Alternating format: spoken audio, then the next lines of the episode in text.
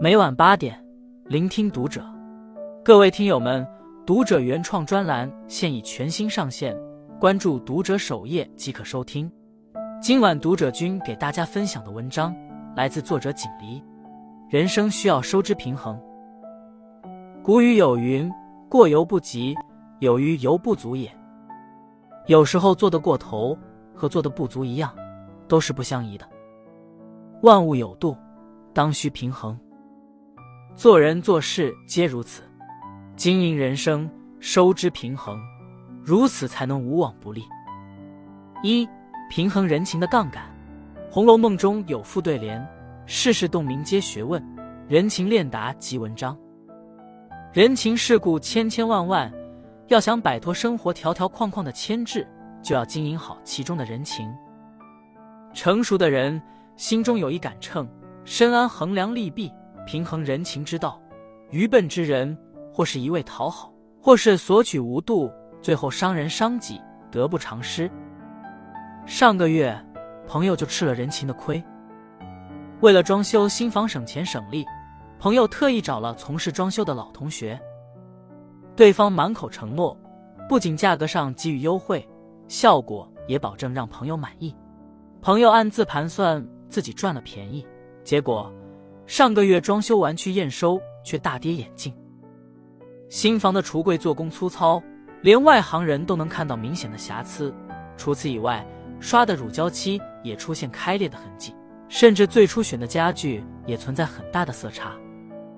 朋友无法接受这样的效果，碍于情面，试图与对方商量部分返工，可对方却回怼：“这么优惠的报价，耗不起返工的成本。”朋友哑巴吃黄连。自己拿了人家的折扣，现在也不好说什么。最后，他结清了钱款，又重新找了工人返工维修。现在，朋友与这位同学再也没有了来往。也许朋友现在才看清，没有明码标价的人情，一旦沾染，则难以全身而退。人情账是世间最难算的账，有时候抛开人情，用钱解决，反而效果更好。齐白石就深谙人情之道，他从不会将人情与生意混为一谈。齐白石画技高超，不少朋友慕名求画。为了避免人情账的尴尬，齐白石家中赫然写着：“卖画不论交情，君子有耻，请赵润阁出钱。”不仅字画明码标价，齐白石还不接受赊账，无论亲戚朋友拒不讲价。有人说齐白石只看钱财。不讲情分，殊不知他这样做更是为了守住情分。正是因为齐白石将人情和生意分得清，才省去了许多消磨情感的麻烦。如此，他与朋友之间反倒轻松自在。致命人脉中有句台词：“人情是开路的利剑，也是自负的茧。索取有度，适时回馈，那么关系的堡垒会愈加坚固。反之，人情若是过度透支，再好的关系也会分崩离析。人情的账户每提取一分，就要往里存储一分。只有保证收支平衡，人情财富才会越积越多。没有人是一座孤岛，有时候人情无法完全消除。最好的平衡之道，莫过于投之以桃，报之以李。你来我往，彼此真诚，两个人才会抱团取暖，两颗心才会越靠越近。二。调稳健康的天平。马伯庸曾说：“每个人最大的老板叫健康，他平时不太管你，你偷个懒或者哪里不注意，他也不管你。但他也很小心眼，一笔一笔都记在那里，总有一天会和你算总账。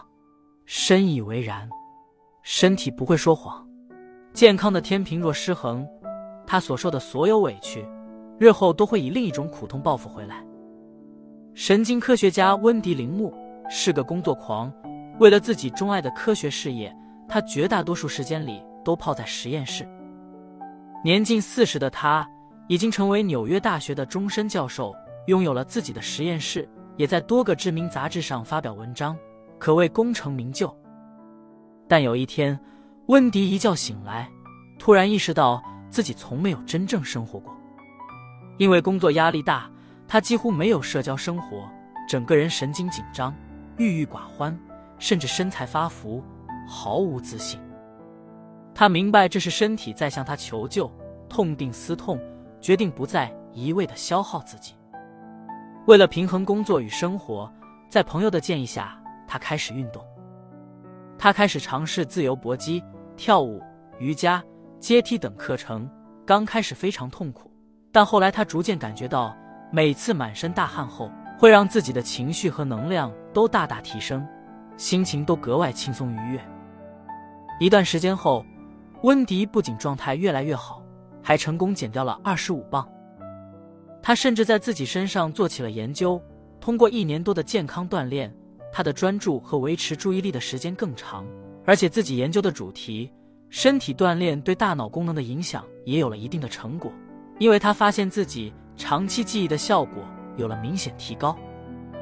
温迪何曾想到，自己对健康的投资不仅有所回报，还收获了意外之喜。培根说：“健康的身体乃是灵魂的客厅，有病的身体则是灵魂的禁闭室。身体越康健。”灵魂越能自由伸展，倘若没有健康的皮囊，再有趣的灵魂也没有安置之所。身体宛如疾驰的汽车，若只顾一往无前，而忽视对它的保养清理，那再好的车也终会因故障而报废。人生一大悲哀，莫过于健康的警报四起，才幡然醒悟，革命的本钱所剩无几。一个强健的体魄是隐喻的砖。拥有了升级打怪的资本，财富与运气只不过是随之而来的馈赠。善待自己，从敬畏身体开始，人生下半场，投资健康才是稳赚不赔的买卖。三，拨好心态的砝码。波特兰·罗素曾劝诫人们要保持好心态。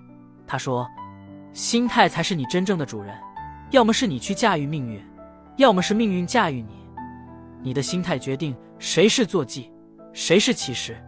诚然，拥有什么心态，就会收获什么样的人生。纳粹时期，有一位名叫卡尼特的精神病博士，不幸被关押起来。在此期间，他不仅自己饱受凌辱，还目睹了许多惨绝人寰的杀戮场面。这里的人无一不是生活在黑暗之中。今天的自己，不知道能不能看到明天的太阳。虽然卡尼特有渊博的学识，但每天面对的恐惧和压力，让他的精神一度濒临崩溃。集中营里每天都有因绝望而发疯的人，卡尼特深知，如果自己调整不好心态，那他终将葬身于此。凭借着自己的学识和经验，卡尼特将以往治疗的方法用在自己身上。他强迫自己不去想那些恐怖的场景，只当做不幸的噩梦。他还时常想象自己置身于以往的美好之中，阳光明媚，暖风习习，自己意气风发的在讲台上发表演说。慢慢的，卡尼特的状态逐渐变好，脸上也出现了久违的笑容。此后，求生的种子在卡尼特的心中发芽、生长，乐观的光亮照进了心灵。他坚信正义终将战胜邪恶，自己一定可以活着。离开这个炼狱火海。终于，多年后，卡尼特从集中营释放。因为保持着良好的心态，他非但没有沧桑萎靡，反而整个人容光焕发。恰如狄更斯所言：“一个健全的心态比一百种智慧更有力量。”如果说智慧是锦上添花的惊喜，那么心态就是平衡人生的砝码。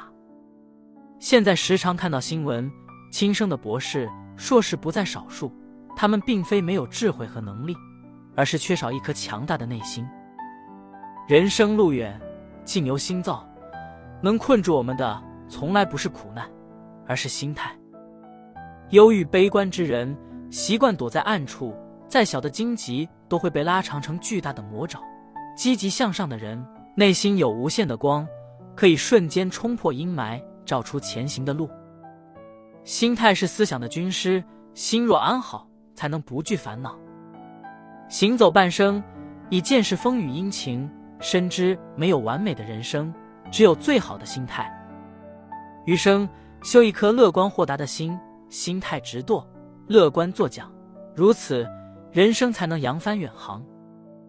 写在最后。有人将人生比作四季更迭，世间有生机勃勃的春，就有万物凋零的秋；有热烈旺盛的夏，就有万物归寂的冬。有收就有舍，有舍才有得，如此平衡，才有四季轮回，人生百态。人活一世，无非就是对生活进行加减乘除，最后画一个完美的等号。往后余生，愿我们都能做好生活的算法。收获圆满无憾的人生。关注读者，与君共勉。